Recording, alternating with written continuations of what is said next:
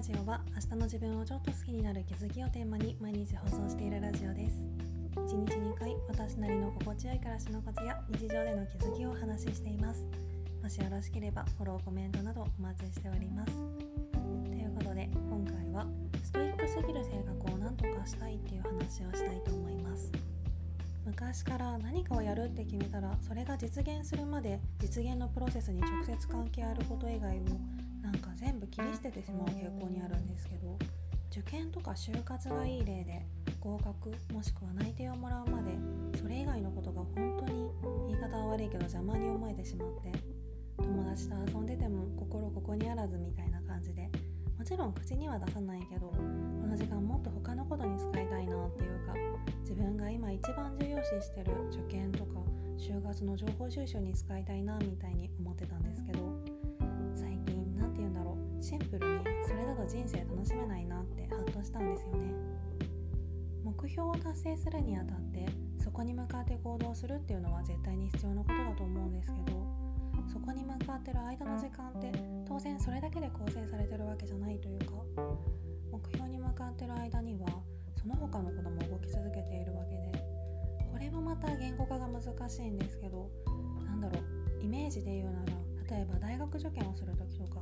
高校3年生かな。その1年間には文化祭があったり卒業旅行があったりいろいろイベントがあるわけじゃないですか。それを受験の足かせになるからって全部切り捨ててたらその経験をすることで得られただろう収穫も全部捨ててることになるみたいな。そのイベントに参加してたら誰かとすごい仲良くなれたかもしれないし何かにつながる経験ができたかもしれないしそれを逃してしまうのはすごい人生レベルで見てもったいないことだなとしたい目標がある時ってどうしてもそれだけに自分の全ての時間と労力を捧げたいって思ってしまうものですがそうやって盲目的になりすぎずにちゃんとその時の人生の全てをバランスよく楽しめるようになりたいなと思いました。なんか私は昔からこれ本当に課題でなんでなのかなって考えてたんですけど大きな原因の一つとしてマルチタスクが苦手だからっていうのもありそうだなと思って並行していくつものことが並んでるすごい嫌いで一つやったら次みたいになりがちなので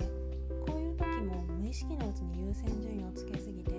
一番大事なこれを片付けないと次には進めないみたいになってるのかなって。なのでキャパが狭いなら狭いなりにやることを効率化してちゃんと楽しみのスペースも確保しないとなと思いました。もちろん脱線してばっかりだと目標到達は遠のいてしまうけど